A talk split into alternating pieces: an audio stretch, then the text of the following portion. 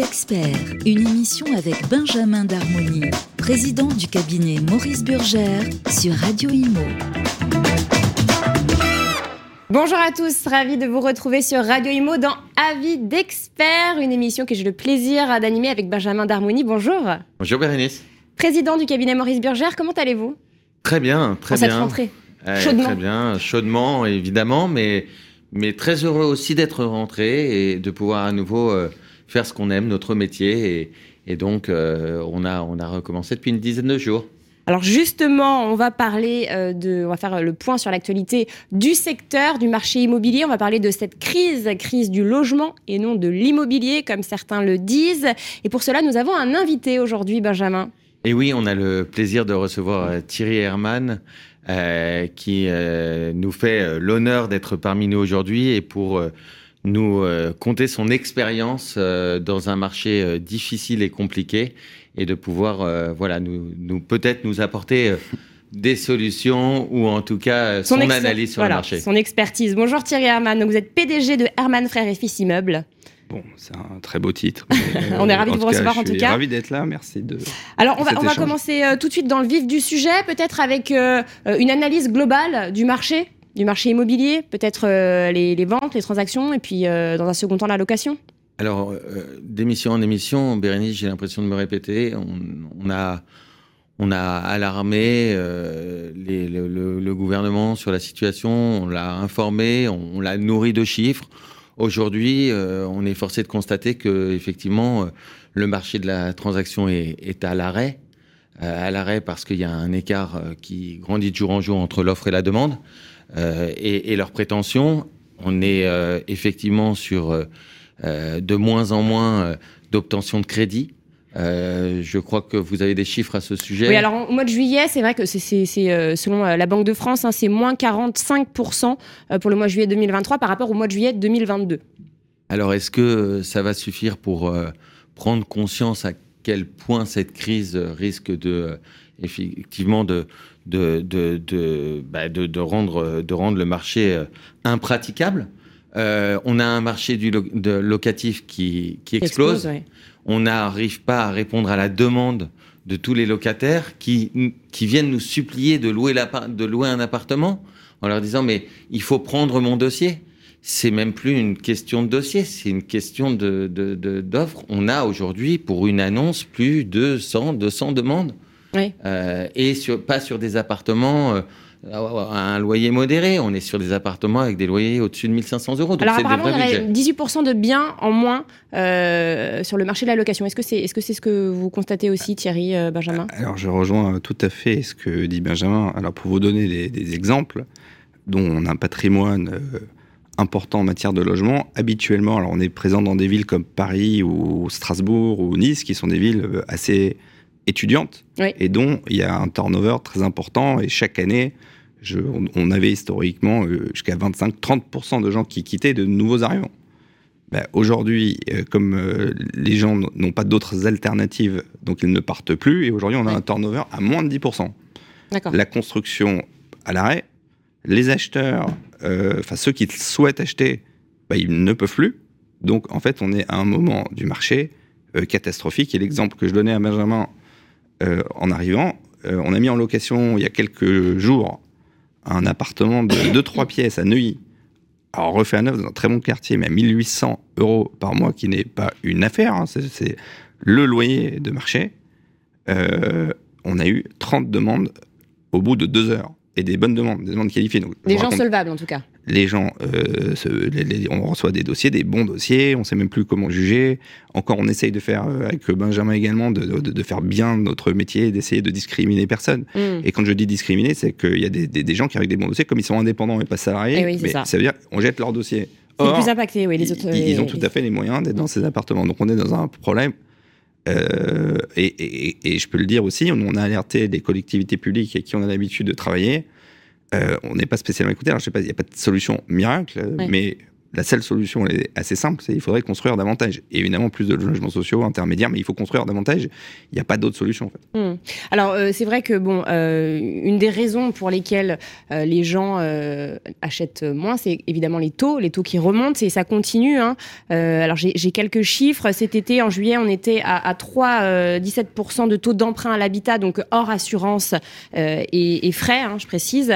on est passé à 3,32 en août, et puis là, eh bien, c'est vrai que euh, la BCE a, relevé encore le, taux d'usure, hein, le fameux taux euh, plafond à partir duquel les, banques, au-delà duquel les banques ne peuvent pas prêter. Et donc le taux d'usure est passé à, à 5,56 au 1er septembre. Donc forcément, on s'attend à, des taux autour de 5%, c'est ce que les experts disent à, la fin de l'année. Forcément, bah, euh, des personnes qui ont soit acheté euh, un taux de, autour de 1%, qui, ont un bien, ne veulent pas euh, revendre pour reprendre un autre taux plus cher. Forcément, ça se comprend. Et puis, les banques sont aussi plus sélectives. donc forcément, bah, les primo-accédants sont impactés. C'est ce que vous constatez ah, ah oui, alors ça, c'est très clair. Après, il y a un immobilier bashing généralisé. Vous lisez n'importe quel journal. Alors certains qui sont bien documentés certains qui disent n'importe quoi, qui veulent vulgariser de l'information, mais qui font de l'immobilier bashing. Donc ça veut dire, en plus, la baisse confiance généralisée, on lit tout et n'importe quoi. Bon, il faudrait être fou pour se lancer dans un projet immobilier, d'autant plus que les banques sont pas très prêteuses. Après, certaines ne prêtent, plus du tout. Hein. Certaines ne prêtent plus, et des bons profils. C'est-à-dire que nous, ce qu'on voit, et avec l'expérience euh, qu'on a, on a des gens qui ont euh, des bons salaires, le, le, couple, les deux, les, deux éléments, les, les, deux membres du couple travaillent et ont des revenus. Et malgré ça, euh, la banque prête ou prête avec des conditions tellement peu intéressantes, avec des apports qu'ils n'ont pas ou qu'ils n'ont pas envie de mettre, que finalement, ils, renoncent. Puis beaucoup de gens se disent, si c'est pas le moment, mais comme vous dites aussi, en même temps, beaucoup moins de gens veulent vendre. Et de manière naturelle, normalement, il y a de la construction, donc il y a des opportunités de construire. Alors on a en plus un gouvernement qui a enlevé le Pinel, donc dans un moment qui me semble pas spécialement opportun. Enfin, il y a le Pinel plus, mais bon, il... Enfin, c'est comme s'il n'y avait plus de pièces. c'est compliqué. Alors, c'est difficile de faire du PTZ. C'est difficile de, prêter, de faire le PTZ et de prêter à zéro quand les taux ne sont pas à zéro. Donc, ça, on peut pas leur. Comme pas de leur faute. Mais néanmoins, il n'y a plus d'incitation à construire. Il n'y a, aucune incitation au maire à construire. L'incitation du maire bâtisseur, il n'y en a pas. Et donc, pas de nouvelles constructions. Les gens iraient chez eux. Mais les prix, ok, ils baissent. Il y a beaucoup, beaucoup moins de transactions. Ça, ça c'est un, vrai point et ça met en difficulté euh, toute notre filière immobilière mais c'est pas du tout la catastrophe qu'on vit dans l'immobilier de bureau, dans les zones type euh, la Défense ou, là, c'est la bérésina. C'est-à-dire que là, on est à moins 30, moins 40, moins 50%. Et ça, c'est beaucoup plus violent qu'encore dans le logement. Dans le Mais ça, comment vous l'expliquez, juste euh, la, crise du tertiaire? Alors moi, comment je l'explique? Alors une fois de plus, faut dissocier beaucoup de marchés. Le marché de Paris intramuros marche plutôt bien, à la location ou à la vente. Par contre, le marché qui est dédié aux investisseurs institutionnels, genre, je parle de la défense, mais ça peut être des quartiers de Saint-Ouen, de Saint-Denis ou, ou, dans des quartiers de bureaux de province. C'est un marché qui est adressé aux investisseurs institutionnels. Or, les investisseurs institutionnels, ils regardent leur possibilité de placer leurs sous. Donc, quand les taux ont énormément monté, ils ont eu des opportunités de placer dans d'autres produits, des produits financiers qui leur apportaient 5-6% de manière quasiment sûre. Bon, maintenant, pourquoi investir dans l'immobilier à 4% à la défense, avec des problèmes énergétiques qui arrivent, mm. euh, beaucoup moins de gens au bureau à cause du télétravail, euh, pourquoi tu veux investir à 4% quand tu peux avoir du 5 ou du 6 euh, dans autre chose? Donc les institutionnels, bah, euh, ils sont plus là, ils ne peuvent plus, ils ont des problèmes avec les, leur placement dans les CP, donc eux, certains vont accepter des pertes et où, où, il y a des problématiques de refinancement. Et là, la baisse, elle est mondiale, elle est violente. Et finalement, Thierry, ils sortent assez naturellement du marché. Tout ça était logique et prévisible. Parce que quand on, quand on vous offre 5 ou 6% sans risque, euh, pourquoi vous iriez dans l'immobilier? Pourquoi vous iriez investir dans le bureau? C'est ce que vous disiez il y a une minute. Hmm. Ça, ça, paraît tellement évident. Et personne n'a prévu. Après, il y a aussi l'effet télétravail. C'est vrai, c'est vrai on en parle depuis le Covid, mais il y, a moins. Les, les, les, bureaux se vident aussi à, cause de ça. Hein, on y revient. Le télétravail, ça a été une mode Covid on revient très vite aujourd'hui. Vous, voyez les grosses entreprises qui reviennent, qui rapatrient tous leurs collaborateurs. La génération Y, oui, elle existe, mais la génération Y, elle prend aussi du recul vis-à-vis de tout ça. Et euh, le lien social, pour vivre, faut toujours avoir du lien social. Et les collaborateurs ont besoin de voir le chef d'entreprise, ont besoin de voir leurs leur, leur, leur, collègues toute la journée. Mais Alors moi, je rejoins 100% de ce que tu dis. Après, il y a quand même des façons de travailler qui ont un peu changé. Les gens reviennent au bureau, mais peut-être il y a un jour par semaine, ça peut être le vendredi ou le lundi, où ils vont s'aménager pour rester chez eux. Et du coup, les entreprises en ont profité pour revoir leur manière de travailler. Donc, Bien ça veut sûr. dire, au lieu d'être à la défense euh, sur 5000 mètres carrés, ils se sont dit, on va être sur euh, 1500 mètres carrés à Paris, avec des modes collaboratifs euh, différents. Et puis près des gares, près des. près des gares, et ça c'est bien fait, avec euh, des, des lieux d'échange, avec Bien des sûr. bureaux qui sont en général. Ils, ils économisent pas tellement dans, dans- dans- dans le coût immobilier, parce qu'ils vont dans des quartiers beaucoup plus centraux qui coûtent cher, mais ils Mais font des espaces qui sont plus intelligents, où justement le lien social est en permanence là. Ils travaillent un peu différemment. Alors, dans d'autres pays, euh, pour le coup, genre les États-Unis, je crois qu'ils sont encore en plan dans le travail, mais en France, c'est vrai que ça revient beaucoup.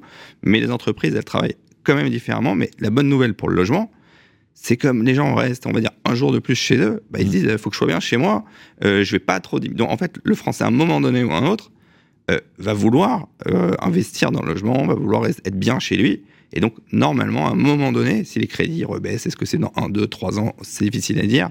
Je pense qu'on peut être serein sur le moyen terme, sur, sur le- sur que les gens veulent être bien chez eux. D'ailleurs, quand les taux d'intérêt ont monté, je pense que les, les- les banques centrales n'avaient pas du tout imaginé que le, le marché du logement allait se bloquer et les prix baisser, mais pas tant que ça. Tandis que sur l'immobilier de bureau, c'est écroulé. Bah, globalement, sur toute la France, les, prix n'ont pas baissé. hein. Quand on regarde, quand on fait une moyenne globale, je crois que la baisse est infime, c'est 0,4%. Donc c'est quasiment euh, rien.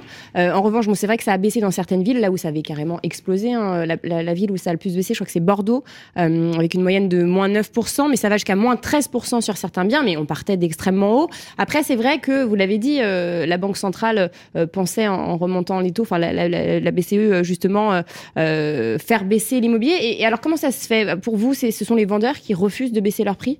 Alors, euh, euh, moi, je vous donne un exemple en tant qu'opérateur.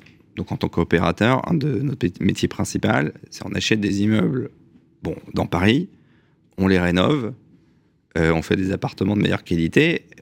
Aujourd'hui, le, focus, c'est de les rendre énergétiquement à peu près intelligents, de baisser les consommations, puis on les remet sur le marché par appartement, on les a mis en copropriété.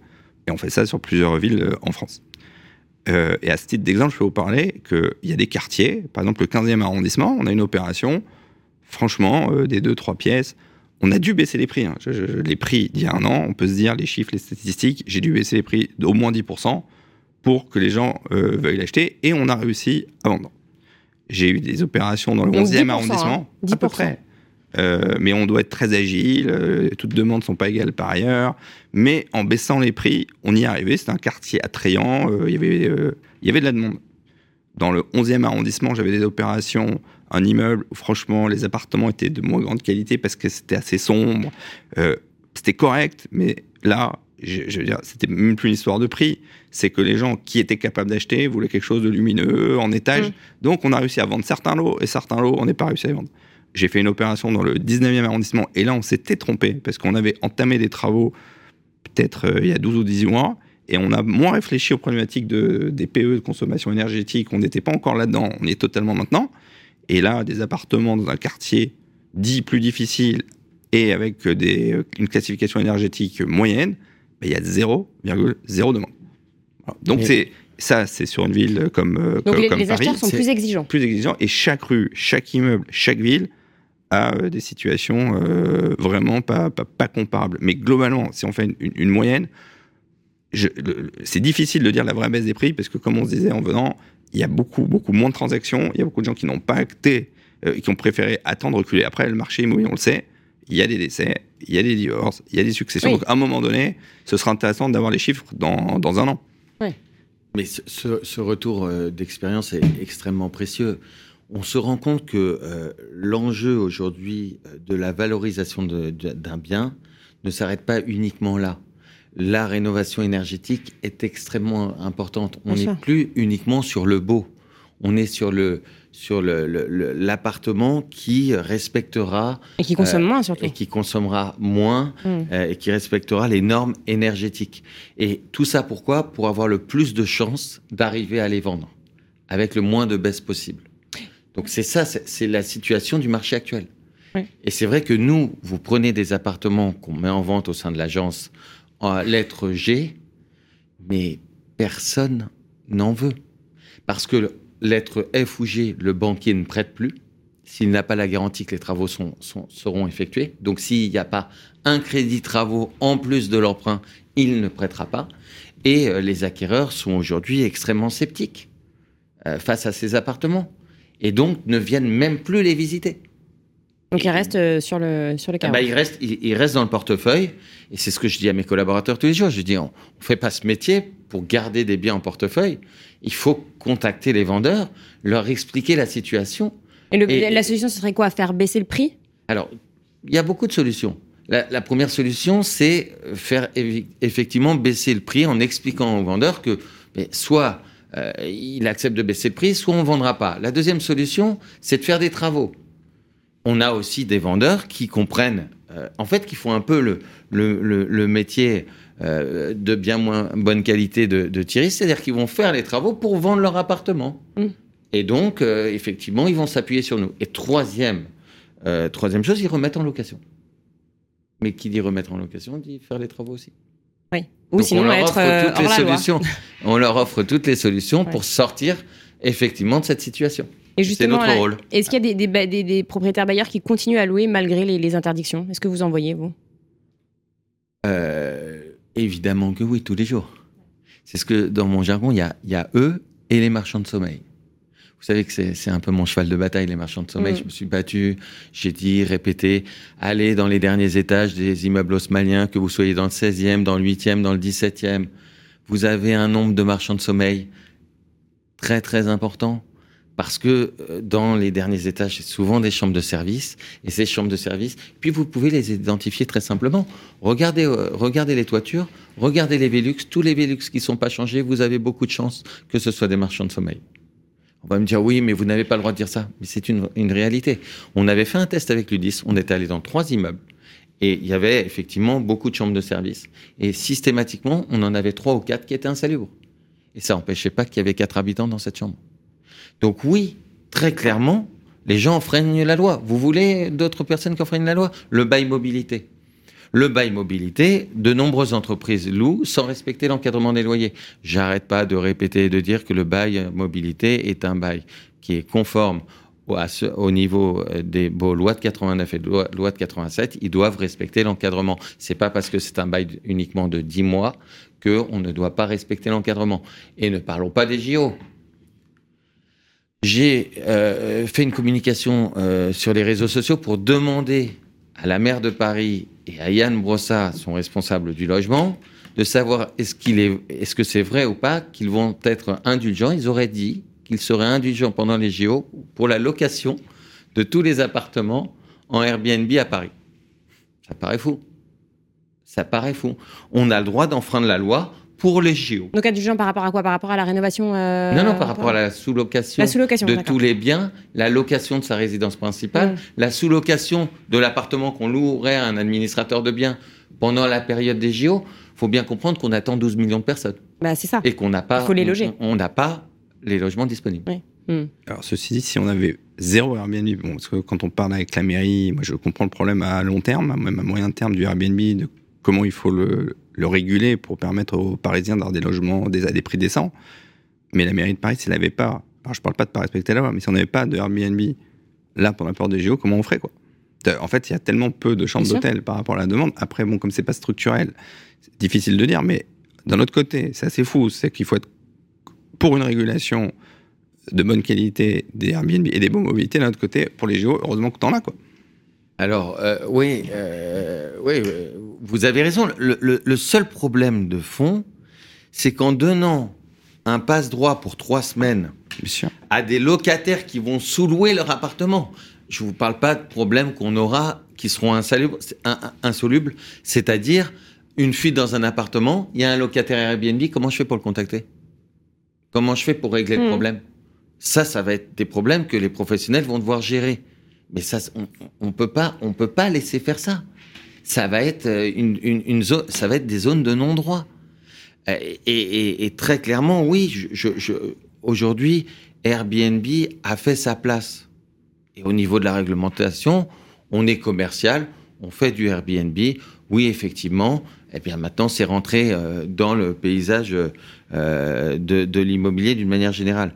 Mais là, pendant, pendant les JO, nous, on est extrêmement inquiets. Comment Il n'y a pas que les chiffres, il y a la Coupe du Monde de, de rugby Ah aussi oui, qui commence. ce euh, soir. Euh, qui commence ce soir. C'est vrai que bah, là, là, là aussi, hein, les, les prix ont explosé dans les neuf villes qui, euh, les prix des, des locations saisonnières qui accueillent. Et, et c'est vrai que certains, bon, bah, abusent. hein. Euh, à Marseille, euh, je crois que c'est plus. euh, Enfin non, c'est à Saint-Étienne la ville où il y a le plus d'augmentation, c'est 116% Euh, En revanche, c'est euh, certaines, certains, voilà, loueurs euh, abusent des prix. Je crois, oui, c'est à Saint-Étienne que euh, euh, quelqu'un a loué euh, la nuit 1944 euros. On a vu sur un salon. Euh, ça, c'est, pour moi, c'est un braquage. Est-ce que vous avez, euh, vous connaissez des gens, vous, euh, vos clients, qui, qui vont justement euh, sous-louer ou louer euh, leur appartement Bah, euh, Ceux qui vont louer à, quadruple du prix, ils vont pas me le dire. Mais non, mais évidemment, il y a, je- je- on voit, on, on est associé avec des gens qui sont dans le domaine de l'hôtellerie et, euh, bon, il y aura certains qui vont juste augmenter les prix euh, de manière importante. T- Tout le monde va Tout pas monde le fait, faire n'importe quoi, il y mais un- il y a effectivement euh, beaucoup d'abus. Après, c'est quand même pas mal pour certains d'avoir un complément euh, dans une période difficile. Oui. Celui qui partirait en vacances et qui laisserait son appartement à un loyer un peu plus fort, s'il fait pas n'importe quoi, c'est plutôt bien dans une période difficile. Mais j'attire votre attention sur la rénovation énergétique que dans certains cas, et c'est là le drame, c'est que des fois ça coûte tellement cher pour passer de, du, de F à quelque chose de plus correct, parce que des fois on est dans des copropriétés où malheureusement on peut pas forcer euh, à refaire la toiture, on peut pas reforcer un certain nombre d'éléments structurels. Donc si vous voulez investir pour arriver à avoir quelque chose de correct, euh, bah, les gens ils font un calcul de retour sur investissement. Donc Ouais, ils disent il faudrait que je double le loyer. Ouais, bon, l'encadrement ne le permet pas. Alors je dis pas que l'encadrement c'est pas bien, mais je Mhm. dis que à un moment donné le calcul pour certains malheureusement, alors euh, quand on est professionnel et qu'on doit expliquer qu'on est administrateur de biens, bon ça doit pas toujours être facile d'expliquer aux gens qu'il faut investir un certain montant et qu'on peut pas forcément beaucoup augmenter le loyer. Ce qui, alors, ce qui plus, je suis pas là pour dire qu'il faut absolument augmenter le loyer, mais peut-être c'est des incitations fiscales, peut-être Oui. que c'est plus de pédagogie, puisque quand on est accompagné par un professionnel comme la Société de Benjamin, bon, vous, il arrive à expliquer euh, à ses clients qu'est-ce qu'on peut faire, qu'est-ce qu'on peut pas faire avec des prestataires de services que vous connaissez, sérieux. Bon, il y a des fois, moi, des gens qui viennent me voir en me disant, en me montrant justement des devis pour faire des travaux complètement ridicules, euh, beaucoup trop chers, et les gens euh, sont un peu perdus, et il y a de l'abus, et là, il y a beaucoup, beaucoup d'abus de gens qui comprennent rien et qui veulent profiter de cette situation pour essayer de, de vendre des travaux énergétiques plus chers que ce que ça vaut vraiment.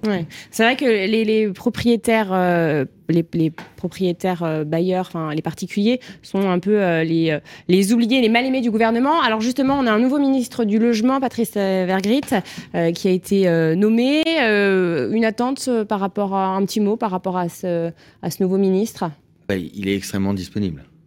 plus que, que son prédécesseur? En tout cas, lui, il l'est.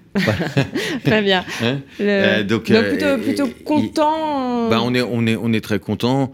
Euh, il sera euh, présent euh, euh, dans, nos cer- dans notre cercle des managers de l'immobilier euh, la 18 semaine prochaine, Oui, la semaine prochaine. le- le 12 septembre. Euh, il vient au congrès euh, de l'UNIS à, à Marseille euh, en fin de semaine prochaine. Euh, il est Les dates euh, du, du... le 13 et le 14 13 et 14 à septembre. Marseille. Euh, mais on, On y sera d'ailleurs, nous aussi. on- hein. évidemment. Ouais, évidemment. Comment vous voudriez que ce congrès existe sans vous, euh, euh, Bérénice? Mais non, euh, on est, on est, on est extrêmement, pour l'instant, satisfait de pouvoir voir qu'on est, on est écouté. Mais vous, ce vous connaissez mon, mon- ma règle, c'est le principe, c'est d'être entendu. Ouais. Donc ça, c'est une autre et- histoire. Et ça, pour le moment, on n'a pas encore de recul. L'UNIS a prévu de le rencontrer, euh, j'imagine. bah, comme il vient au congrès, oui. À ce moment-là. Ouais, euh, ouais, ouais. À ce moment-là, il va y a- il- on, on- on va pouvoir échanger. Hmm. Euh, un petit mot peut-être sur le, le nouveau ministre, euh, Thierry?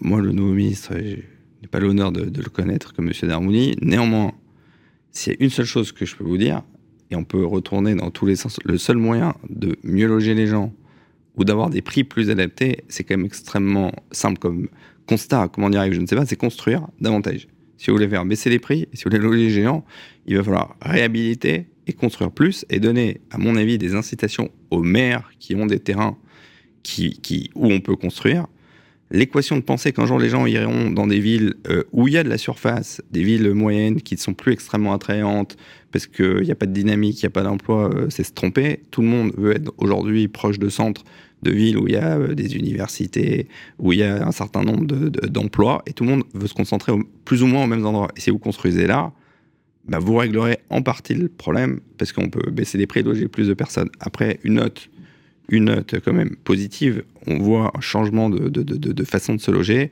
Et par exemple, le co-living, par exemple, hein, si c'est bien fait, ça permet à deux ou trois d'être dans un logement. Et c'est très demandé par les jeunes, c'est très apprécié. Et ça, ça va, dans le bon sens. Beaucoup y investissent. Et je pense que, bon, il y a des changements d'usage, euh, des changements de faire, des façons de penser. On n'a pas encore tout vu. Effectivement, la génération euh, Y, euh, les jeunes ont, une façon de, de penser le logement différente et, dont, à mon avis, euh, peut-être que des solutions arriveront par là si le ministre est à l'écoute.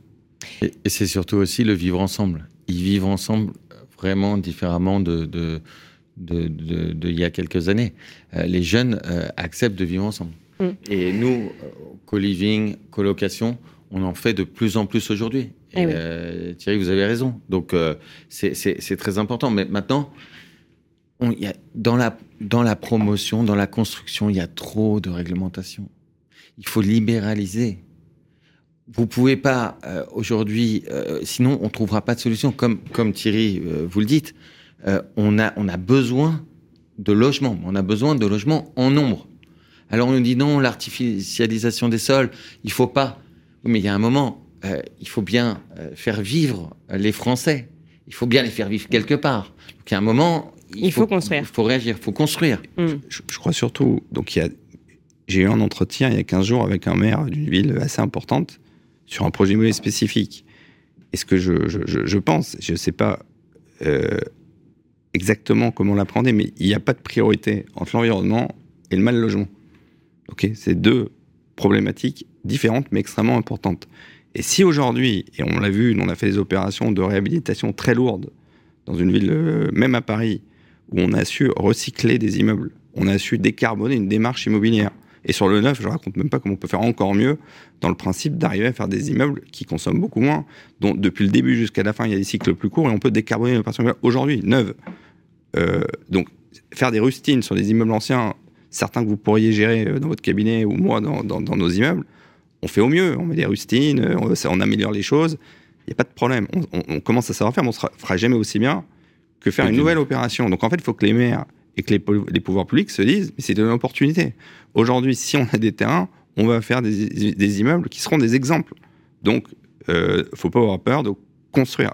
Construction n'est égale pas pollution. Hmm.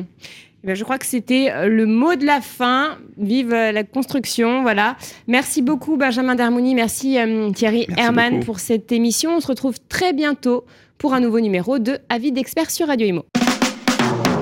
Avis d'expert, une émission à réécouter et télécharger sur le site et l'appli radio.imo et sur toutes les plateformes de streaming.